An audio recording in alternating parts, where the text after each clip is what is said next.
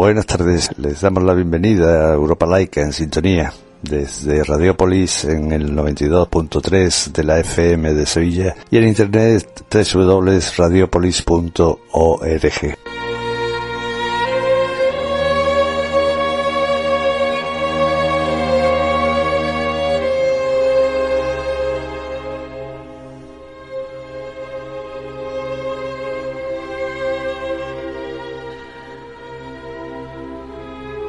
hora de la laicidad, la hora de toda la ciudadanía.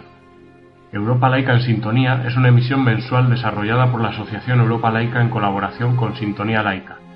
Este programa quiere ser un espacio de reflexión sosegada donde el sentido crítico, el rigor académico y la capacidad de análisis salen a la calle para difundir el ideal de la laicidad a todos los niveles.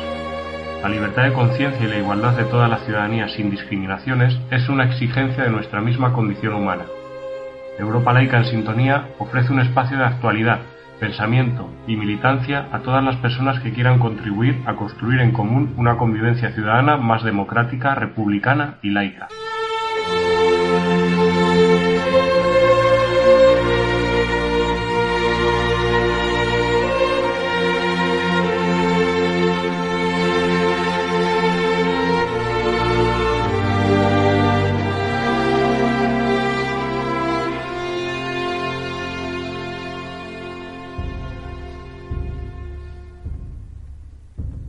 Les enviamos nuestro más cálido abrazo, así como a los compañeros y compañeras de Radio Rebelde Republicana de Pamplona y Radio Clara de Valencia y a sus respectivas audiencias. Como el jueves pasado, este programa ha sido grabado y editado en casa, por lo que la calidad sonora no es la mejor. Como ustedes vivimos confinados, Oigamos al presidente de Europa Laica, Antonio Gómez Mogollán, en su habitual editorial. Para nosotros, los que vivimos hoy en España, esta epidemia es algo nuevo e inesperado. Pero en realidad existen muy buenas historias de las epidemias y pandemias en los anaqueles más apartados de las bibliotecas de historia. La peste, la sífilis, el cólera o el tifus, todas tienen su historia. Todas son producto del momento histórico en que se extendieron, y también todas ellas tuvieron una forma de enfrentarse las mismas. Las pandemias se acaban por sí mismas o bien por la acción social y sanitaria. No esperemos que una pandemia vaya a acabar con la humanidad, ya que esas visiones apocalípticas solo encuentran acomodo en la mitología religiosa. Nunca debe perderse de vista la magnitud de la epidemia, porque si no se cae en el pánico y en la irracionalidad. Las magnitudes de las pandemias actuales, sobre todo en el mundo empobrecido, parecen más ocultas. Solo pensemos que la malaria mata al año cerca de 450.000 personas, o el sarampión cerca de 100.000 niños, y el SIDA, que ha producido cerca de 25 millones de muertos desde los años 80, la mayoría de ellos lo han sido en el mundo empobrecido. Comparado con estas magnitudes y viendo dónde se está desarrollando esta epidemia, algunos han calificado el COVID-19 como el ébola de los países ricos. Las contenciones, los confinamientos, los cierres de fronteras, las máscaras, los guantes sanitarios, el distanciamiento social son términos hace tiempo bien familiares en muchos países del mundo, sobre todo en África, Asia y América Latina. Y todo esto que ha explotado abruptamente en nuestra sociedad es lo que se viene padeciendo de forma estructural en muchísimos países. Todas las epidemias parecen tener un recorrido similar. Al principio se intuye el problema, pero por mil razones no se quiere creer, como ha ocurrido en España o en Italia. Después, ante el poder fáctico de la infección y su expansión, se piden explicaciones y se toman las medidas de contención. Y finalmente, muchas de las acciones y decisiones que se toman en estado de emergencia suelen provocar daños muy fuertes para el futuro económico y social. Todas las epidemias también tienen su chivo expiatorio. Los judíos en la Edad Media y también lo hemos visto en España, donde muchos populistas han querido asociar esta crisis sanitaria a las movilizaciones del 8 de marzo y al feminismo. La realidad es que esta epidemia tiene mucho que ver con la hiperconectividad, tanto económica como social, y también la hiperconectividad mediática, que ha amplificado la magnitud y alcance de la misma. Pero muchas cosas estamos aprendiendo de la epidemia y como primera lección, por encima de otras, es que lo público es la garantía de la solidaridad. Sin unos servicios públicos de carácter universal y bien financiados es imposible hacer frente a la crisis en las sociedades modernas. Y son esenciales para garantizar la solidaridad.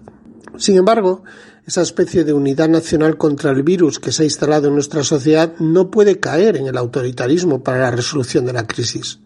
El estado de alerta debe centrarse sobre todo en la resolución de la crisis sanitaria, pero no tiene por qué eludir el debate público, político y democrático. Tampoco tiene que tender a una militarización de la crisis. A diferencia de lo que opina el jefe del Estado Mayor del Ejército, no estamos en guerra, sino en una crisis sanitaria y no tiene justificación que las Fuerzas Armadas estén patrullando calles y vigilando puertas de supermercados. Aquí los verdaderos soldados, como muchas veces ha dicho, son los sanitarios que están en la trinchera y los cientos de miles de trabajadores y trabajadoras que están garantizando los suministros, la logística y los servicios básicos. Otro de los rasgos de las epidemias es que hacen salir a la superficie los problemas latentes y subterráneos de una sociedad. Y aquí están saliendo muchas cosas.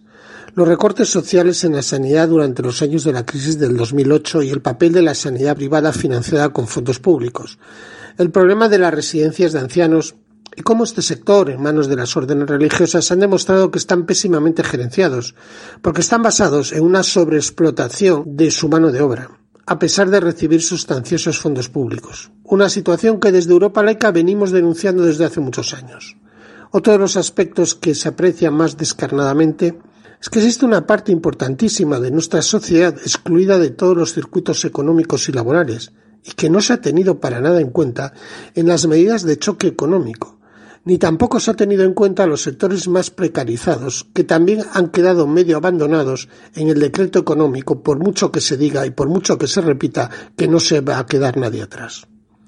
En Francia se están produciendo debates muy fuertes sobre las medidas económicas contra la crisis, evitando que las compañías con beneficios puedan despedir a las personas. En España, por el contrario, las medidas están facilitando el despido de cientos de miles de trabajadores y la viabilidad de la devolución de los famosos avales crediticios a las empresas está en entredicho por las características de nuestro sistema productivo muy dependiente del turismo, lo que significará en el futuro el incremento de la deuda pública. En España están ausentes medidas directas de apoyo económico a las personas más precarizadas, y ni siquiera se ha establecido una renta mínima de subsistencia o la postergación de impuestos y cuotas sociales a los autónomos. Otra de las lecciones de la crisis es la fragilidad de economías con un sistema productivo totalmente dependiente y deslocalizado, y que no es capaz de producir siquiera mascarillas, trajes o medicamentos esenciales, y donde compañías estratégicas, transportes, energéticas, fueron todas privatizadas en su momento en nombre de la libre competencia. Y ahora quizás es, posible introducir el debate sobre su más que necesaria nacionalización, como recientemente ha hecho Italia con la compañía aérea Air Italia, una compañía que hace apenas una década se había privatizado. El problema no es solo la privatización de la sanidad o del agua o de la luz, también se debe cuestionar la educación y otros servicios que deberían tener una vocación universal enfocados siempre a la igualdad de las personas. Y la crisis puede hacer estallar por los aires a Europa o cuestionar su sagrado libro de la ortodoxia económica grabado en tablas de la ley y también en la Constitución española. Son muchos los que están advirtiendo que las medidas que se están preparando en Europa para cebar la deuda a través del sistema bancario puede significar que se está intentando arreglar las cuentas del capitalismo financiero y de la rivalidad comercial con la crisis del coronavirus como excusa y pretexto. Si se vuelven a mezclar las políticas de austeridad con un mero incremento de la liquidez disponible a través del Banco Central Europeo, se corre el riesgo, de nuevo, de volver al rescate del sistema financiero, pero amplificando la desigualdad. Será la receta más adecuada para volver pronto a otra crisis producida por otro virus o por cualquier otro asunto. No se puede consentir que con la disculpa de impulsar el crecimiento se vuelva a amplificar la desigualdad social como ocurrió con la salida de la crisis del 2008, y ello en un contexto internacional con focos de tensión bélica en muchas partes del mundo y con una caída de los precios de las materias primas desconocidos desde hace muchos años. Hay una tensión latente entre las potencias militares que también ha emergido con esta crisis. Finalmente, me gustaría hacer mención a un suceso que el director de este programa de radio me relató y que he podido contrastar en diversos medios periodísticos. En uno de los barrios más pobres de España, de las 3.000 viviendas de Sevilla, todavía cientos de fieles evangélicos se atreven a transgredir el confinamiento y el estado de alarma, agrupándose en las noches para rezar a Dios y pedirle esperanza. Los militares que patrullan han tenido que disolver en varias ocasiones estas reuniones. Al final, las iglesias están donde nadie más está y utilizan la pobreza y la esperanza de los más pobres para alcanzar poder. Por eso, el interés del Papa Francisco en aparecer en una entrevista con Jordi Évole como el portavoz de los más pobres y presentarse como el líder espiritual de los desposeídos.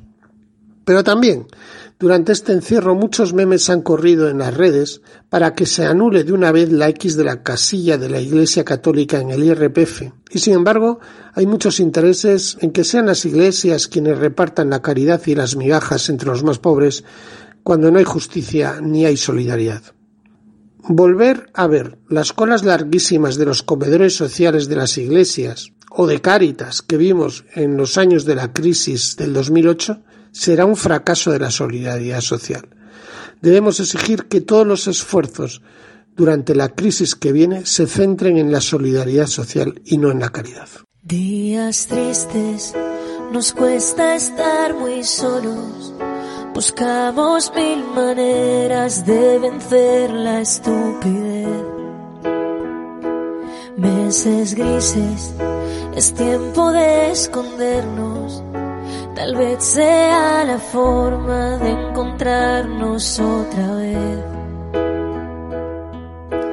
Pero son las ocho y has salido. Aplaudir a tu ventana me dan ganas de desde lejos tan unidos, empujando al mismo sitio, solo queda un poco más. Volveremos a juntarnos, volveremos a brindar. Un café queda pendiente en nuestro bar. Romperemos ese metro de distancia entre tú y yo ya no habrá una pantalla entre los dos. Ahora es tiempo de pensar y ser pacientes, confiar más en la gente, ayudar a los demás. Mientras tanto, otros cuidan los pacientes, un puñado de valientes que hoy tampoco dormirán. son las ocho y has salido. Aplaudir a tu ventana me entran ganas de llorar.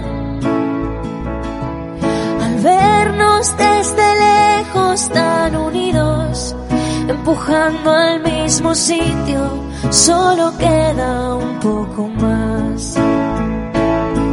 Volveremos a juntarnos, volveremos a brindar café queda pendiente en nuestro bar.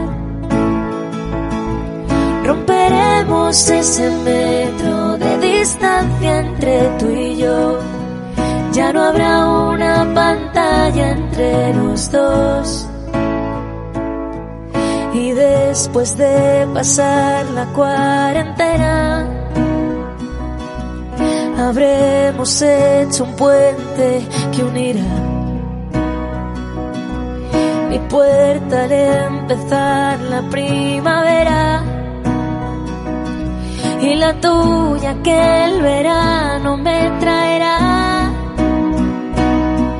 Volveremos a juntarnos, volveremos a brindar. Un café queda pendiente en nuestro bar. Romperemos ese metro de distancia entre tú y yo. Ya no habrá una pantalla entre los dos.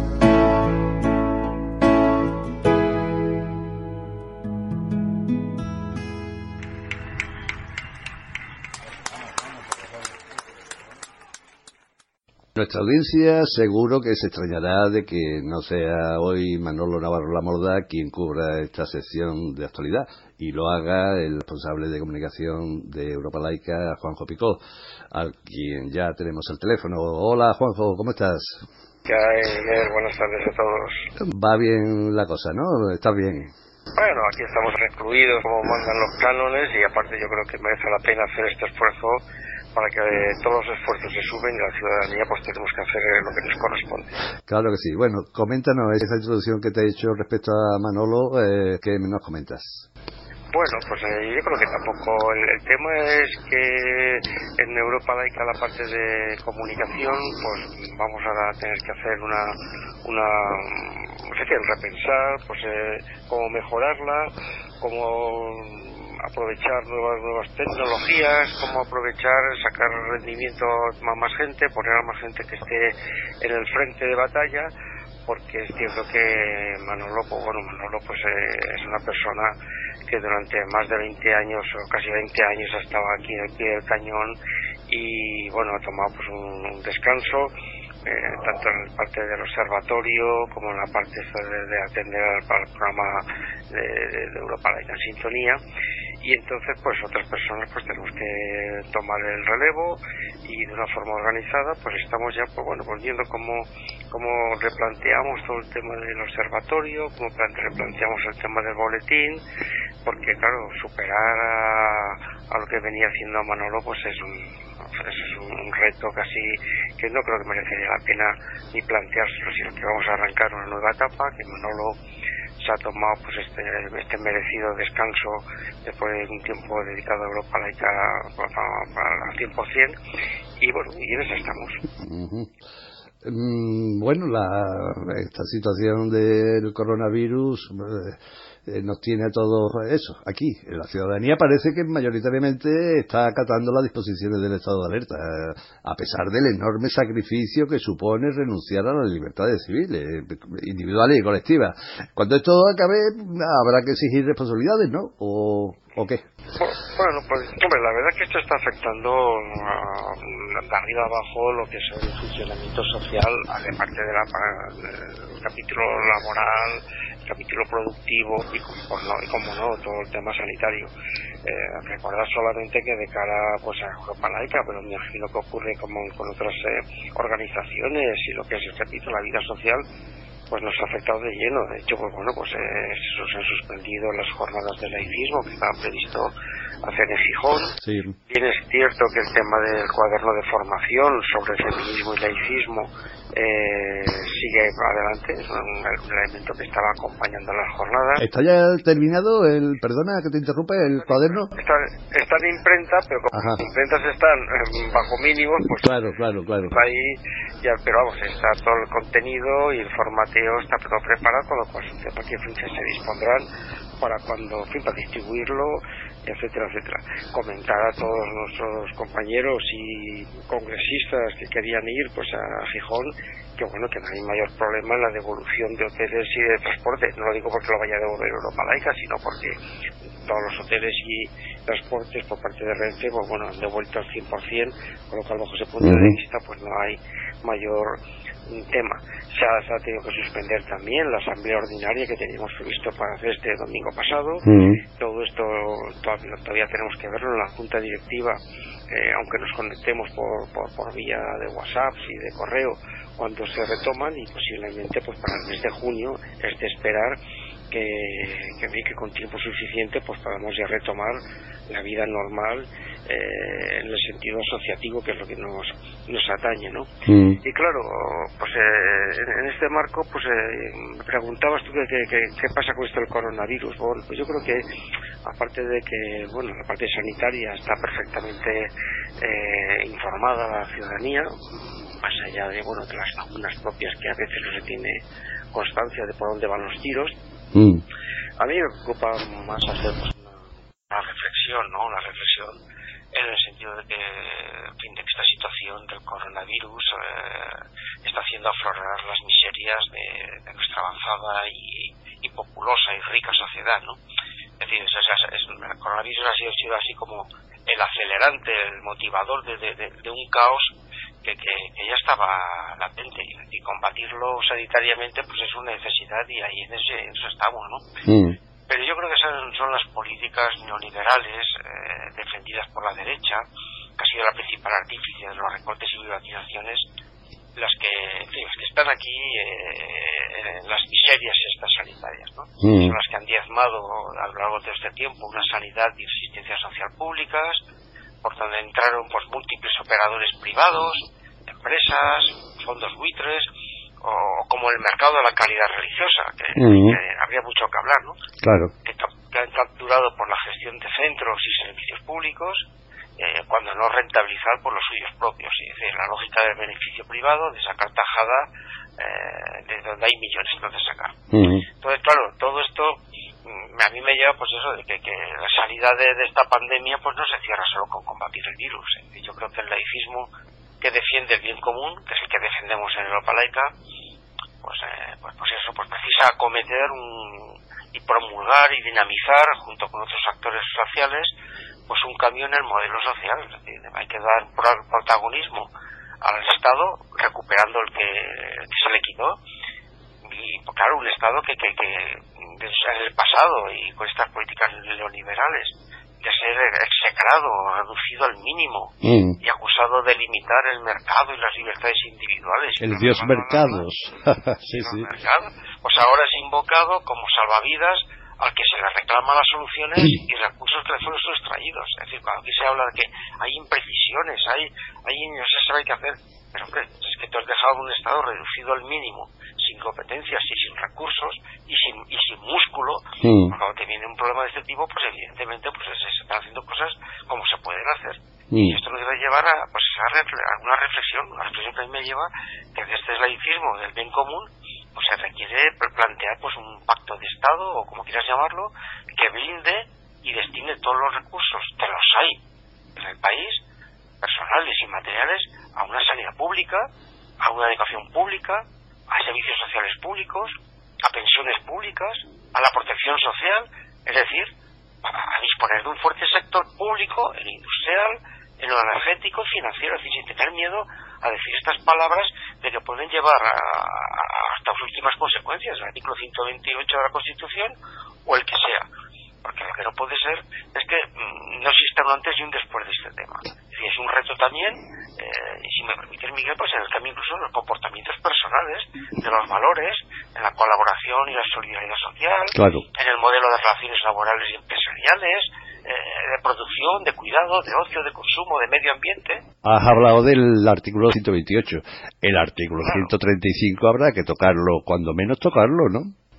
Yo creo que el artículo 135 esa fue una, una verruga que se, se metió allí y, que formó parte de estas políticas de, reducir el Estado al mínimo mm. y poner el, el, carro delante de los bueyes, que, digo yo, decir, para el pago de la duda antes de las personas, y eso hay que reconsiderarlo. Mm. Es decir, que, creo que se trata, tampoco me quiero enrollar mucho más porque, porque ya en la editorial del presidente pues también se habla un poco de este tema, pero me apetecía comentar de que, no se trata solo de combatir el virus, sino de plantear este tema. Para resolver de una vez por todas que el capitalismo, la ideología neoliberal, el individualismo, dejen de ser factores tóxicos para las personas y el planeta. Claro. Es decir, que es, lo que de siempre, desde propuestas de progreso, venimos reclamando. Y entonces, pues bueno, esto no puede, esto no puede pasar solamente con que aquí nos curemos. Aquí hay que curar al sistema y la curación del sistema es difícil, más difícil, pero hay que acometerla y, y el Estado tiene que recuperar su protagonismo que ahora mismo se le exige y que es necesario.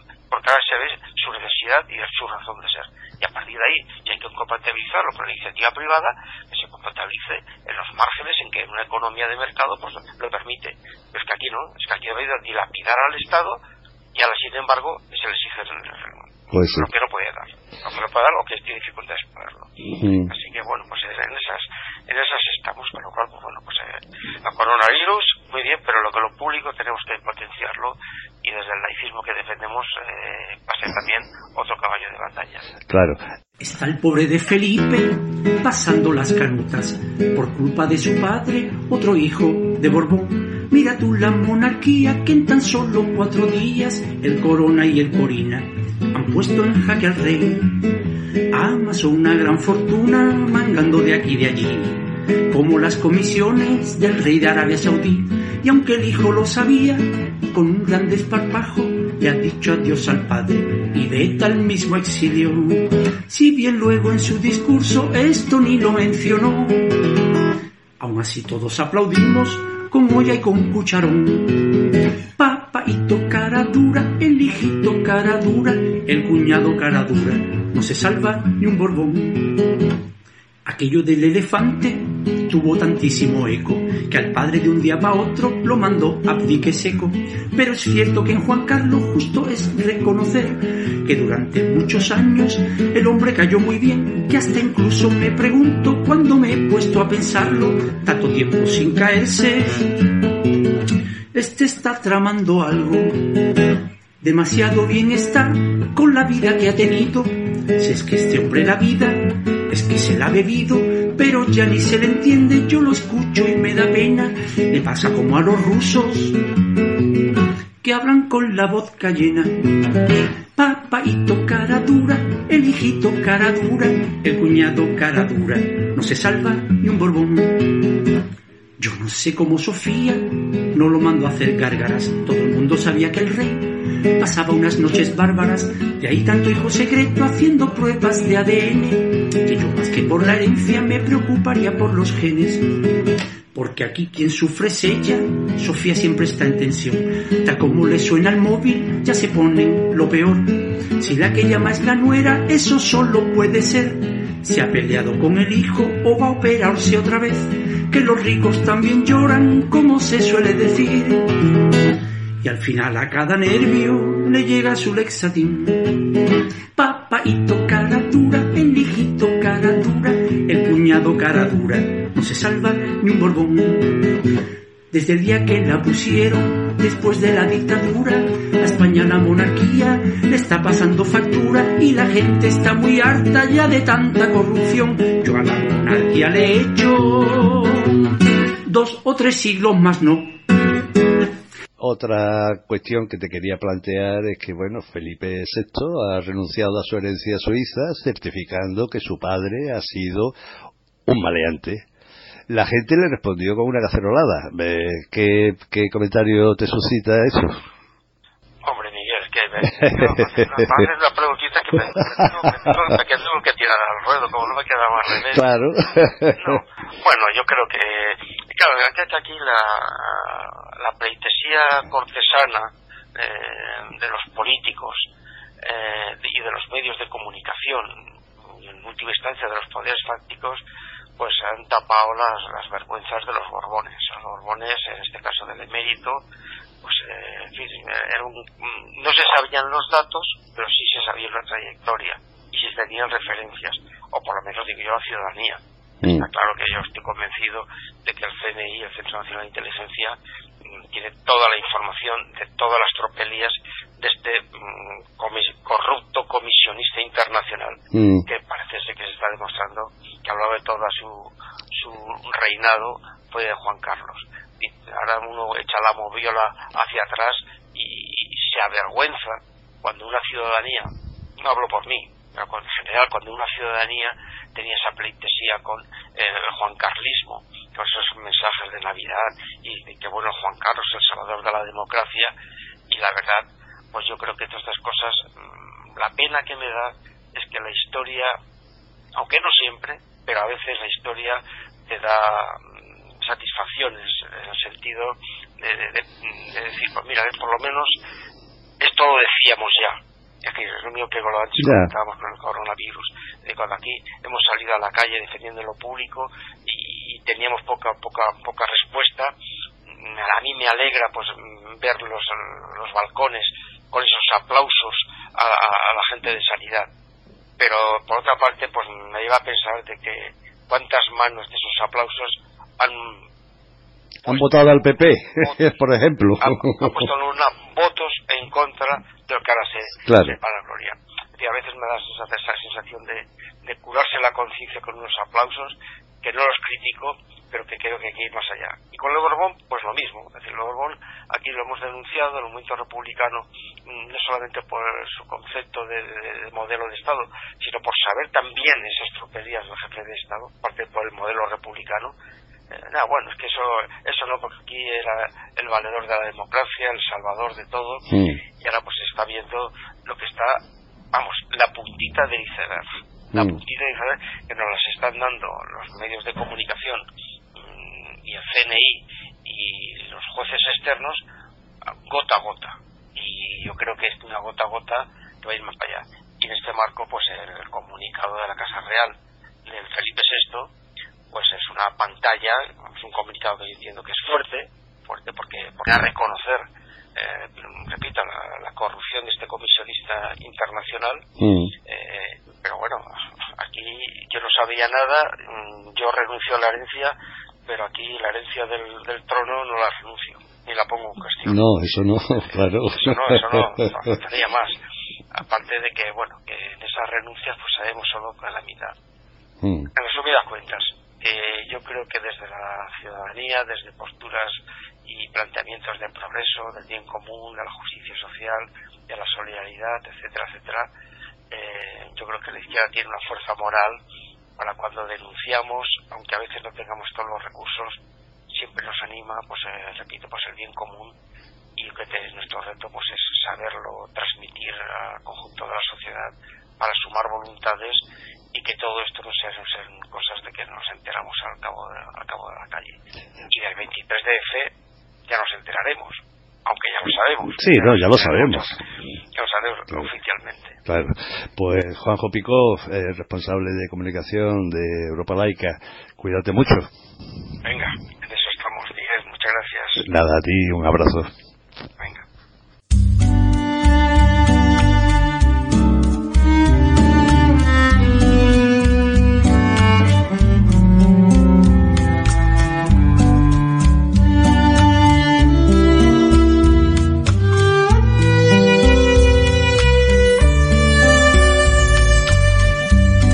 Tráeme la paz en tus ojos, tráeme la luna en tus brazos, la paloma de Picasso que anida en tu corazón.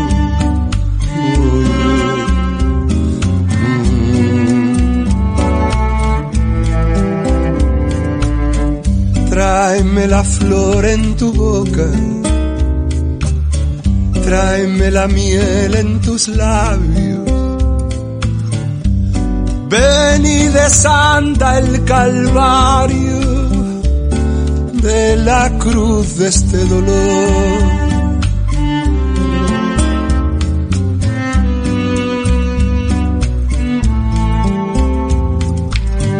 Llena de gozo la pena, llena de dicha el quebranto, ven a arrullarme en el canto, donde adormece el amor. Llena de gozo la pena, llena de dicha el quebranto, ven a arrullarme en el canto donde adormece el amor.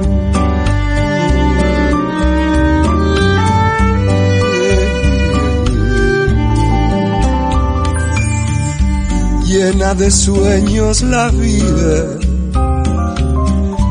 llena de soles el alma Ven por el río de la calma en esta dulce canción.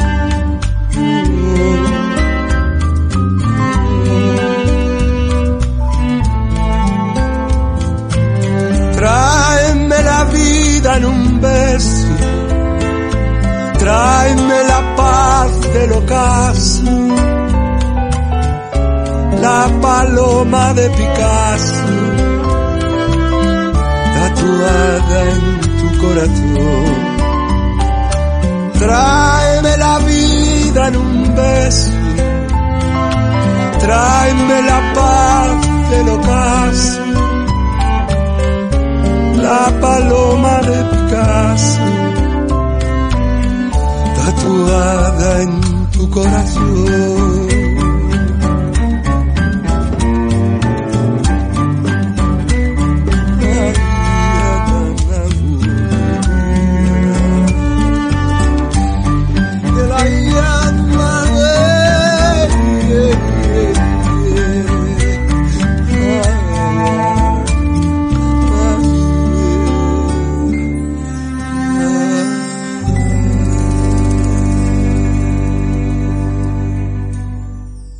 Les ofrecemos un fragmento de la rueda de prensa que el pasado 25 de febrero tuvo lugar en el Congreso de Diputados con motivo de la presentación de una moción contra el vigente artículo 525 del Código Penal.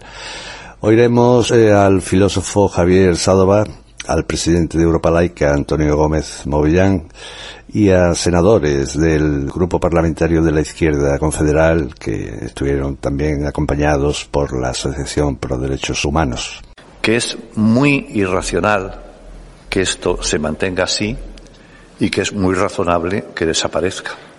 Primero, la palabra blasfemia, que es algo que en este momento pues también concita de manera especial que se pongan en movimiento todos aquellos que pensamos que el laicismo es algo ya adquirido teóricamente hace tiempo, pero que tiene constantes y constantes escollos, ha sido la petición de condena a Willy Toledo. Yo personalmente, esto es una cosa ya mía, estoy con casi todo lo que dice de acuerdo, puedo discrepar algo en el tono, pero vamos, se le acusa de blasfemia por, por, por Dios y por la Virgen. Bueno, de blasfemia, blasfemia quiere decir injuria. Y durante cierto tiempo, en la antigüedad, era una injuria a alguien, se le insultaba a alguien. Pero rápidamente, y como ocurre con frecuencia, y con cierta desgracia en la historia, se pasó a que esa injuria no era a, los, un, a un humano, a un eh, colega, enemigo, rival, lo que fuera, sino a los dioses. Y entonces, una vez más, se desdobla el mundo y entonces quedan unos seres superiores que nos dominan, que nos mandan, fruto de nuestra fantasía, pero al final quedamos en sus redes. Desde Europa Laica, en primer lugar, queremos agradecer al Grupo de Izquierda Confederal que haya tenido el valor de presentar esta proposición no de ley de supresión del delito de blasfemia, puesto que son ya pocos países en el mundo, en Europa al menos, o países, digamos, de tipo confesional, que tienen o donde pervive este delito que en España eufemísticamente se denomina contra las ofensas religiosas. Quiero explicar por qué razón eh, últimamente se dan casos que tienen que ver con eh, delitos de blasfemia, porque hay que decir que realmente, aunque está en el Código Penal, pues normalmente no se había aplicado, no había habido eh, procedimientos de blasfemia, habían sido contados con los dedos de una mano. Pero, sin embargo, en los últimos años eh, está sucediendo lo contrario, cada día hay más casos y más denuncias. ¿Por qué ocurre esto? Ocurre por una razón muy sencilla, porque hay una serie de organizaciones y asociaciones ultracatólicas que están, hay que decirlo bien alto, están al servicio de la conferencia episcopal, que lo que pretenden simplemente es presentar denuncias ante diversos tribunales, prosperen o no prosperen, pero para que mañana los informes de los observatorios de derechos humanos a nivel internacional digan, hombre, mira, en España hay muchas denuncias contra las ofensas de los sentimientos religiosos y por lo tanto se diga, ay, es que en España hay una intolerancia a lo religioso y a lo católico. Obviamente cuando plantearon esta propuesta pensábamos que, sí, que obviamente era el momento, no era el momento porque mediáticamente eh, un actor fue juicio por eh, expresar pues, muchas veces expresiones coloquiales que todo el mundo podemos usar, ¿no? Que seguramente si esas expresiones fuera a otra religión, fuera, se hubiera cagado Mahoma o cualquier otra persona, no le hubiera pasado absolutamente nada, ¿no? Eh, ahora, en este momento concreto en el que hay un gobierno progresista, en el que hay un consenso amplio, parece, en la reforma del Código Penal, es este momento en el cual esta eliminación del delito de blasfemia también tiene que aparecer en, en la agenda política presentamos una moción que sabéis que no tiene efectos vinculantes, pero sí que sirve para poner el foco, para poner el foco y cuando realmente se empiece a reformar el Código Penal, que esté en la mente de todo el mundo que tiene que eliminarse este, este artículo. Voy a hablar de un derecho que es una de las claves de la democracia, que es el derecho a la libertad de expresión. Y la libertad de expresión no ampara simplemente el expresar mmm, conceptos o ideas que van a favor de la corriente o que son mayoritarias en una determinada sociedad. Lo que básicamente ampara es el derecho a decir tonterías, inconveniencias, eh, irreverencias, cosas que rompen con la línea común de una sociedad. Eso es lo que es importante y marca un grado de democracia, de desarrollo democrático en una sociedad. Cuando se tiene tipificado como delito la ofensa a los sentimientos religiosos, primero que hay que decir que es un concepto tan amplio porque ¿quién se siente ofendido? Yo tengo amigos que son católicos y no se han sentido para nada ofendidos porque Willy Toledo diga algo que todos los que tenemos alguna relación con un pueblo o con el mundo rural sabemos que se dice constantemente. O sea, es que lo de no sé si decirlo porque lo mismo me procesan. Bueno, pues eso, lo que dijo Willy Toledo, eh, es una expresión muy habitual en nuestra cultura. Eso por un lado. Pero aunque no lo fuese, aunque no lo fuese, es el concepto de penalizar como delito algo que es tan elástico, tan subjetivo, quién se siente ofendido, por qué se ofenden, qué es la ofensa, etcétera, me parece que es entrar en un terreno peligrosísimo y que limita, coarta lo que es el concepto de libertad de expresión gravemente. Sí, yo creo que el, artículo 525 es, es, un artículo muy concreto eh, y hay efectivamente, como bien dice usted, otros artículos que también están relacionados y que reflejan el poder de la Iglesia en el Código Penal. Pero eh, algunos de esos artículos tienen sus eh, aspectos positivos y negativos que nos obligarían, la modificación de esos artículos nos obligarían a una modificación más amplia del Código Penal. Hemos ido a por el, a por el 525, que es el que no aporta absolutamente nada. Las blasfemias están ahí, eh, parece que son pecado para quienes practican la religión católica, pero no pueden ser de ninguna de las maneras, no son delito. En mi opinión, las mayores blasfemias son las que se dan en el silencio. En el silencio de la jerarquía de la Iglesia respecto de los actos de pederastia que han ocurrido, que se han realizado por miembros de la Iglesia. Eso, además de pecado, es delito. Durante estos días de confinamiento obligatorio nos asaltan noticias de todo tipo que ahora nos resultan más llamativas.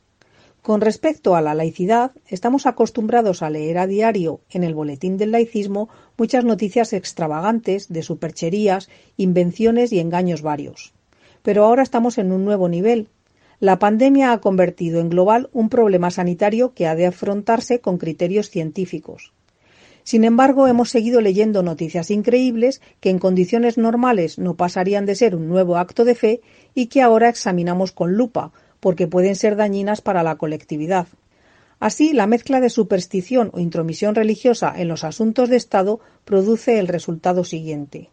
El presidente de Colombia pide protección a la Virgen para que les consagre como sociedad, porque según él, su patrona nunca les ha abandonado. Supongo que muchos de sus compatriotas que sufren el alto grado de violencia del país no piensan lo mismo y esperan de su dirigente alguna medida algo más eficaz. Lo mismo podríamos decir del presidente de México, que minimiza la gravedad de la pandemia e insta a la población a salir a consumir en los restaurantes, mientras él se parapeta detrás de dos estampitas de santos a los que llama sus guardaespaldas, porque su mejor arma contra el contagio es la honestidad, ha dicho. Pues nada, todos tranquilos, que ya no hay que investigar la vacuna, con ser honestos nos basta. Mientras tanto, se dedica a regalar abrazos y besos en sus actos políticos porque su lema de campaña fue abrazos no balazos. Debería actualizarlo por el de menos creencia y más ciencia.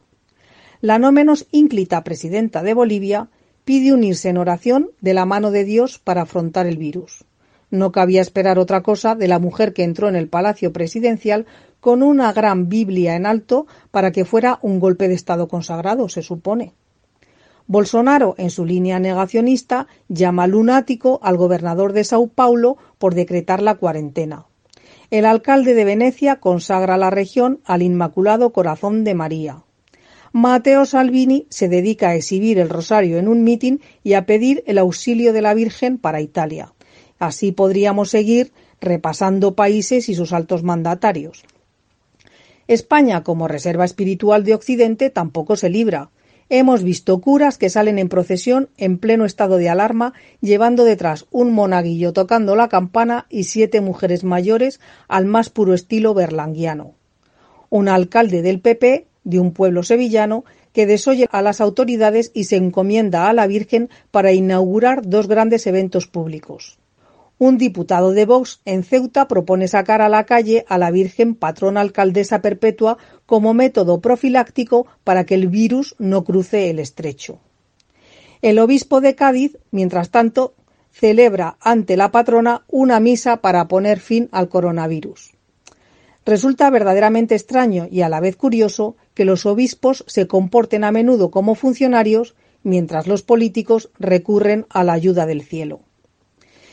En el Observatorio del Laicismo leí hace unos días un interesante artículo que titulaban de esta forma No existe mayor amenaza para la libertad que la fusión de las instituciones políticas con las religiosas. En el artículo se diferenciaba entre las creencias respetuosas con las demás y aquellas que no lo son, es decir, las que creen que sólo la suya es la correcta, y los que no piensan como ellos están condenados. Se observa que mientras que para el primer grupo no se conocen guerras de religión, en el segundo grupo se cuentan múltiples. Trump comenzó su elección jurando no con una Biblia, sino con dos, para minimizar su azarosa y poco ejemplar vida religiosa. Desde el primer momento que fue candidato, estuvo enfrentado al Vaticano, produciendo un choque frontal entre dos poderes con tanto poder como influencia. Dicen los analistas que lo que permitió que Trump obtuviese la victoria y que ahora tenga el apoyo de la ciudadanía es su conexión con la religión americana, una religión propia, de pueblo escogido y bendecido por Dios. Trump intenta, con sus ataques bélicos a otros países, demostrar que son el pueblo elegido porque pretende extender el poder de su propio Dios, el de en Dios confiamos, que tienen grabado en la parte posterior de sus billetes, concluyendo así que su Dios es el único legal, de curso legal. De esta forma, nos encontramos al presidente de la nación más poderosa del mundo declarando el Día Nacional de la Oración por el Coronavirus como la mejor manera para afrontar la nueva enfermedad. Y a todo esto, ¿cuál es la reacción de esa organización tan poderosa surgida para sanear las almas? ¿Qué hace para mitigar el sufrimiento de la humanidad? Su máxima autoridad en la Tierra, el Papa de Roma, responde a la pandemia del virus con la pandemia de la oración y convoca al mundo a rezar un Padre Nuestro. Esa es su aportación a la humanidad en un momento de alerta máxima y emergencia sanitaria. Orar y dar una absolución colectiva para perdonar los pecados. A lo que suma recomendaciones tan útiles para la salud como la visita al Santísimo, rezar el rosario o la lectura de las Sagradas Escrituras durante media hora. Todo muy eficiente siempre que se haga dentro de casa, pero no. También llama a organizar grupos de curas para visitar hospitales. Como si no tuviéramos bastante con el resto de la población extendiendo el virus, él nos propone una ayudita extra. Sin embargo, paradójicamente, sí que ha puesto a salvo el Vaticano, cerrando la plaza de San Pedro y el acceso a todos sus servicios, porque una cosa es predicar y otra dar trigo. Y hablando de hospitales, el Papa debería recordar a las monjitas del Centro de Mayores Santísima Virgen y San Celedonio de Madrid que no es muy caritativo ni cristiano abandonar a su suerte a los ancianos de la residencia. Se sabe que han aparecido doce muertos y una treintena están en aislamiento, algunos en estado muy grave. Según las noticias, las monjas se dieron a la fuga sin avisar. Era el renglón torcido de nuestra compañera Asunción Villaverde según el diario El País, el Arzobispado de Madrid vendió hace un año los inmensos pabellones residenciales de este centro de mayores y la parroquia de San Jorge, con la que colindan, a la Universidad de Nebrija, privada, por 37 millones de euros.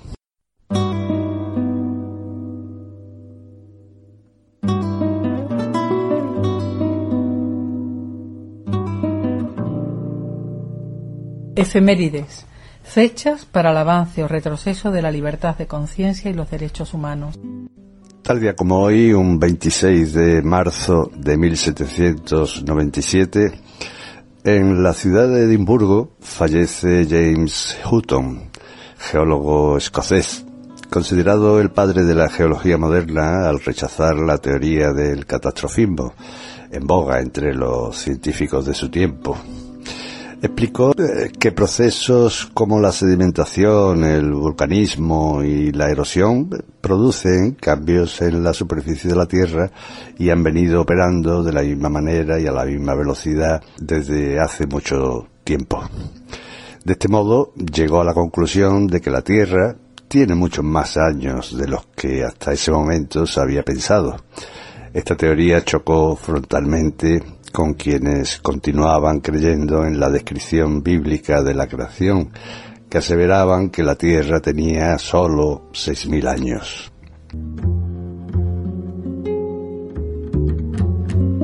Otro 26 de marzo, en 1834, un decreto del presidente del gobierno Martínez de la Rosa suprime todos los conventos que habían apoyado a los carlistas, partidarios de que hubiese asumido el trono Carlos María Isidro de Borbón, hermano de Fernando VII, y no su hija Isabel.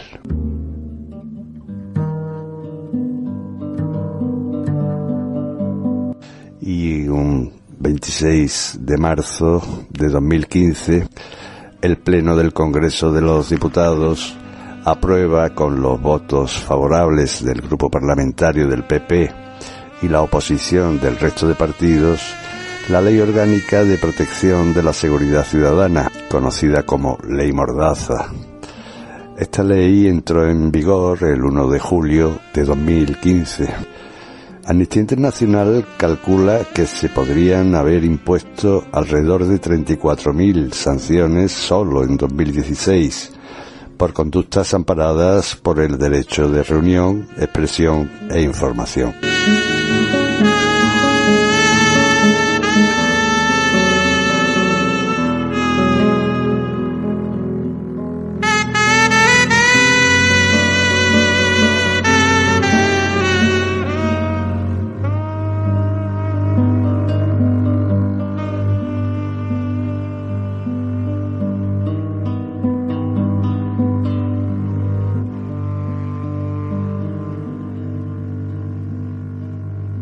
Ya en el siglo XI, Avicena, filósofo y padre de la medicina moderna, escribió, La calma es la mitad del remedio y la paciencia el comienzo de la cura. Y reflexionen, por favor, reflexionen para que tras la pandemia podamos construir un sistema más justo. Hasta el próximo jueves.